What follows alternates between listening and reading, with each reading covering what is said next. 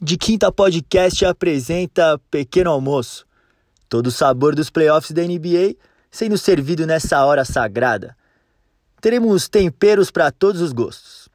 Cada dia um apresentador diferente trará um cardápio com seu toque especial. Por isso, o nosso Big Trio de quinta vem muito bem acompanhado do NBA das Minas e do Homens Brancos Não Sabem Blogar. Aquela dose certa de basquete e descontração. Bom apetite. Chega a família de quinta, Marcel Pedrosa na área, hoje dia 7 de setembro, feriado de independência do nosso Brasilzão, e eu vou trazer para vocês um menu completo sobre tudo o que aconteceu no domingo, dia 6 de setembro, nos playoffs da NBA. Vitória dramática do Milwaukee Bucks para ganhar uma sobrevida na série contra o Miami Heat por 118 a 115, vitória na prorrogação, e o Los Angeles Lakers empatando a série com uma vitória por 117 a 109 sobre o Houston Rockets num jogo insano. Então bora curtir esse menu que hoje o tempero tá diferente. Sabe aquela entrada que vem toda vez no seu restaurante predileto e às vezes ela não tá gostosa? Só que hoje ela tá especial, ela tá com tempero diferente. Foi assim que o Milwaukee Bucks conseguiu evitar a varrida contra o Miami Heat conquistar uma vitória dramática e por que não sonhar com a histórica virada depois de estar perdendo por 3 a 0? Vale lembrar que isso aconteceu 139 vezes na NBA e nenhuma delas o time que estava com 3 a 0 contra conseguiu virar e avançar nos playoffs. Mas o Milwaukee Bucks tem por que sonhar. Claro que o roteiro foi de filme dramático, porque ainda no segundo quarto, depois de marcar 19 dos 30 primeiros pontos do time no jogo, o Giannis Antetokounmpo teve que deixar a quadra. Ele já era dúvida para o jogo, estava com uma lesão no tornozelo e depois de cair no chão ele deu uma torcida de pé, chorou na quadra, não conseguia botar o pé no chão e acabou indo para os vestiários mais cedo. Parecia que seria o fim do, do Milwaukee Bucks. O Miami Heat jogando duro, do jeito de sempre, mas aí que apareceu o Chris Middleton. Provou que pode ser sim um superstar, um jogador de primeira prateleira. Ele terminou o jogo com 36 pontos, 8 rebotes, 8 assistências. Vale lembrar que esses 36 pontos representam a maior marca dele na temporada, ou seja, ele realmente encarnou o espírito de líder do time. E para construir essa pontuação maravilhosa, ele marcou 21 pontos no terceiro quarto. Isso é a maior marca dele num quarto em toda a carreira dele na NBA. Fora isso, ainda é a maior marca de um jogador dos Bucks num quarto desde 97, ou seja, o Yannis não conseguiu fazer esses 21 pontos num quarto que o Middleton fez nesse jogo decisivo. Uma atuação primorosa. E aí, meu amigo, ele ainda pegou na prorrogação e marcou 9 dos 11 pontos do Milwaukee, sendo três deles numa bola de três, quando o Milwaukee ganhava por apenas um ponto. E aí ele foi lá, meteu uma bola de três mais do que clutch e praticamente decretou a vitória do Milwaukee Bucks. O Miami Heat ainda ganhou uma sobrevida ali, o Tyler Hero matou uma bola de três, baixou para um ponto, mas não teve jeito. Foul no Middleton, matou os dois lances e vitória do Milwaukee Bucks na conta. Que jogaço do Middleton. Ele que a gente já falou muito aqui no Pequeno Almoço sobre os altos e baixos dele, começou os playoffs meio em baixa, mas parece estar tá pegando ritmo e uma atuação dessa. Ainda mais depois do Yannis sair do jogo, dá muita moral para esse cara que foi All-Star esse ano, com méritos, é um baita chutador, é um 3, é um small forward diferente hoje na NBA, é um cara grande que cria os próprios arremessos, jogaço do Middleton, jogo histórico para ele, maior marca dele na temporada, recorde de pontos no quarto e a vitória do Milwaukee Bucks na conta, muito na conta dele. Ele teve a ajuda dos outros veteranos, mais cinco jogadores contribuíram com mais de 10 pontos, Brook Lopes, George Hill, Eric Bledsoe, David Chenzo, mas o cara mesmo foi o Middleton. Do lado do Miami, jogaço do Ban Adebayo, 26 pontos. E o Tyler Hero, como esse moleque é carudo, como ele é confiante. Ele tinha dois pontos até um, faltando um minuto para acabar o último quarto. E sabe com quantos pontos ele acabou? Ele acabou com 11 pontos, ele matou três bolas de três, uma no finalzinho do quarto quarto que parecia que ia dar vitória para o Miami Heat, mas aí o Milwaukee Bucks conseguiu empatar o jogo, e duas na prorrogação. Esse moleque ainda vai dar o que falar, só 19 anos, veio lá de Kentucky, muito parecido com o Devin Booker a trajetória, quem sabe não é um novo Devin Booker surgindo na NBA, o Devin Booker que já é uma realidade firmada, ainda mais depois da bolha de tudo que ele fez.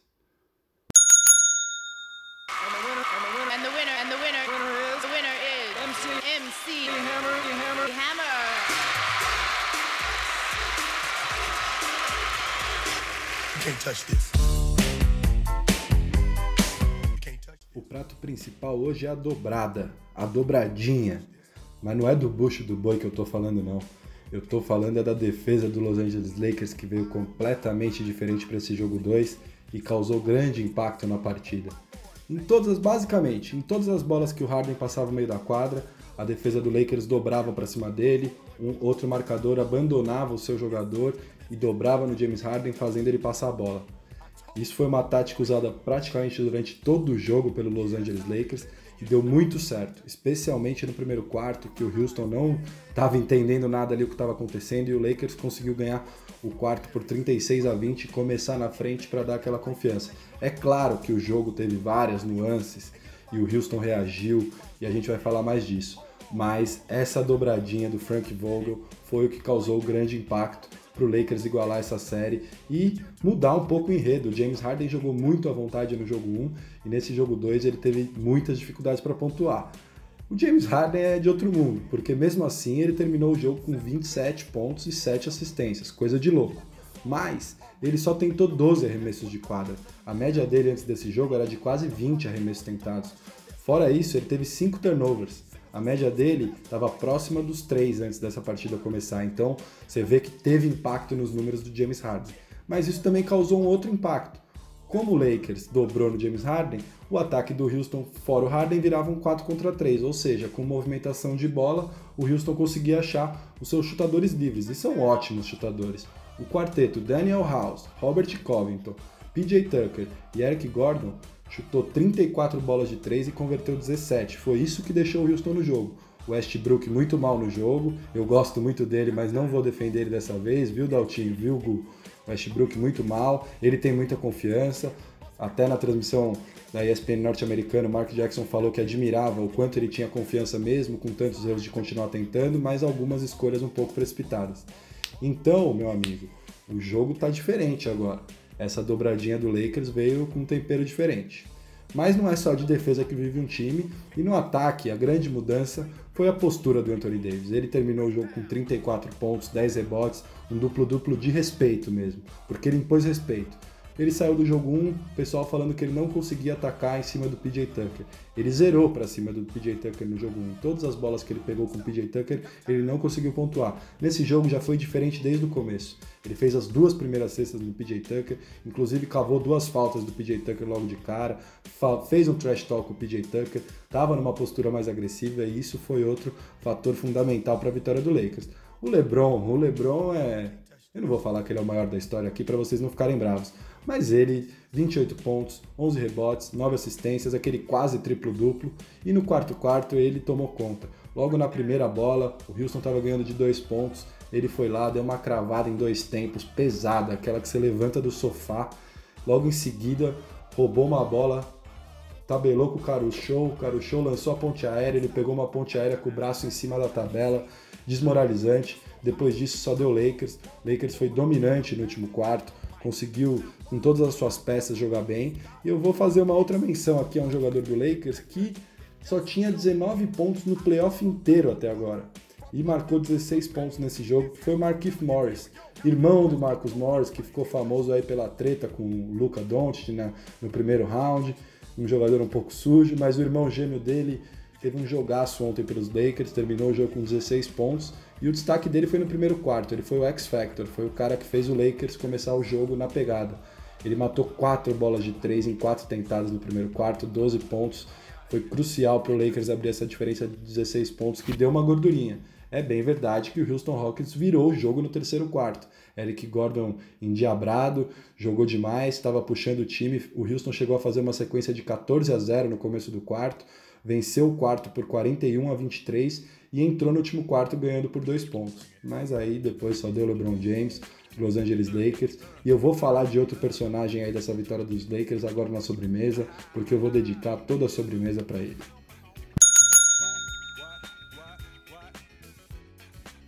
Sobremesa, hoje eu vou fazer uma analogia que vai longe. Um petit gâteau, qual que é a graça? Você mistura o bolo quente gostoso de chocolate com calda com sorvete, dá aquele, aquela explosão de sabores. Nesse caso, eu vou comparar com um jogador que tem muita técnica e mistura isso com uma competitividade fora do sério. um cara que já está 14 anos na NBA, um cara de 34 anos, um cara campeão da NBA em 2008, um cara quatro vezes All-Star da NBA, um cara que já foi líder da liga três vezes em assistências, um cara que já foi eleito duas vezes para o time de defesa, é um cara completo. Tem que respeitar a John Rondo.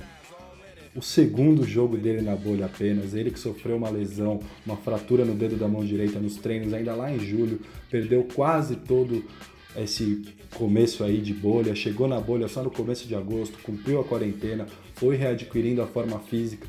Se especulou que ele ia voltar na série contra o Portland, nada disso. Voltou apenas no jogo 1 contra o Houston.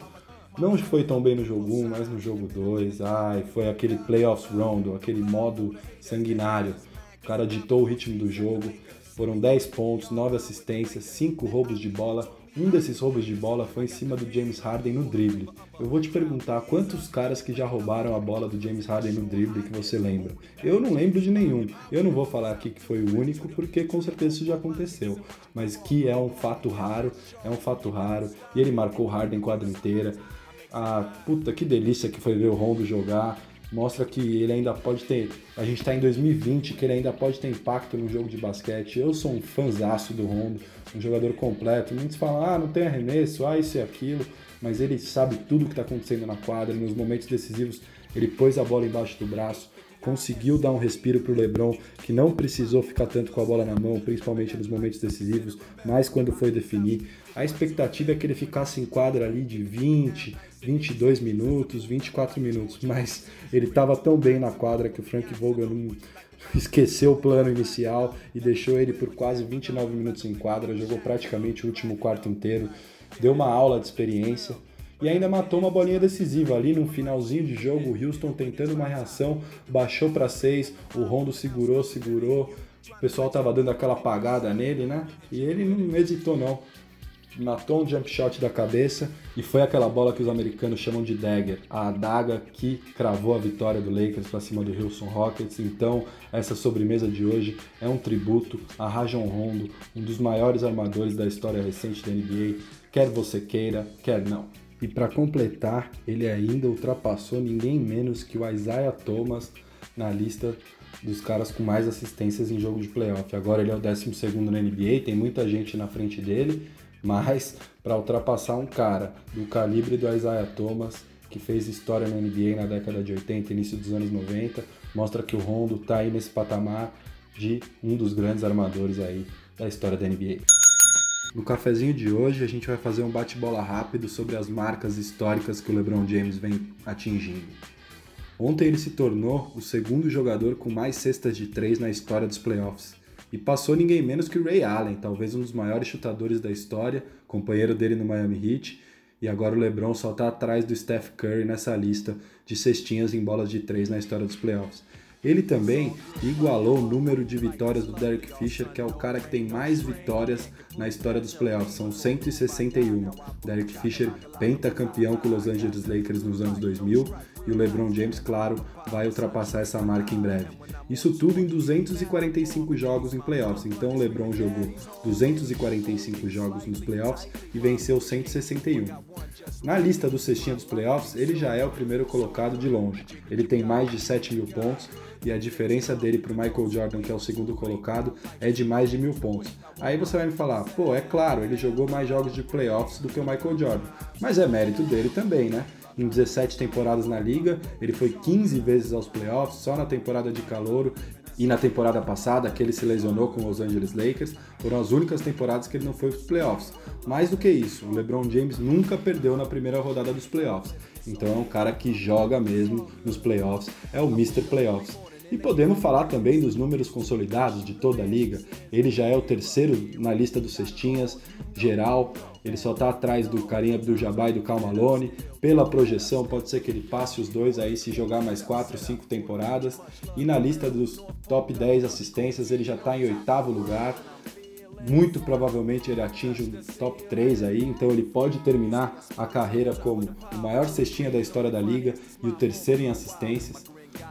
Ele já é o único jogador que figura no top 10 dos dois fundamentos, então é o único cara que está entre os 10 maiores cestinhas, os 10 maiores nas assistências, já é um feito fantástico. E, meu amigo, se você não está apreciando a carreira do LeBron James, tudo que ele faz dentro e fora da quadra, você está perdendo tempo, porque isso vai ser história para contar daqui 10, 15 anos. Eu vi o LeBron James jogar, eu vi o LeBron James chegar na final da NBA com 4 anos de liga com o Cleveland Cavaliers sucateado. Eu vi o bicampeonato do Miami Heat. Eu vi ele virar aquela série contra o Golden State depois de estar perdendo por 3 a 1. Eu vi ele jogar sete finais seguidas. Eu vi aquele Block by James da narração épica do Mike Breen. É, abre o olho, meu amigo. Ele é um dos maiores atletas da história de todos os esportes. Vida longa ao rei. Bom, esse foi nosso pequeno almoço de hoje. Espero que vocês tenham gostado. E eu tô aqui com a mão estendida, igual o Giannis Antetokounmpo estava esperando os companheiros de time depois da vitória de ontem, dando high five em todo mundo. Então eu tô dando high five para todo mundo que me escutou até o final e para todo mundo que escuta o Pequeno Almoço e o de Quinta Podcast todos os dias. Tamo junto e vamos nessa até as finais da NBA. Um abraço. O Pequeno Almoço é um projeto colaborativo entre De Quinta Podcast, Homens Brancos Não Sabem Blogar, NBA das Minas e o Hustlers BR. Produzido por Adalto Pedreira, Dedé Cavalieri e Ramon Prado. Até amanhã.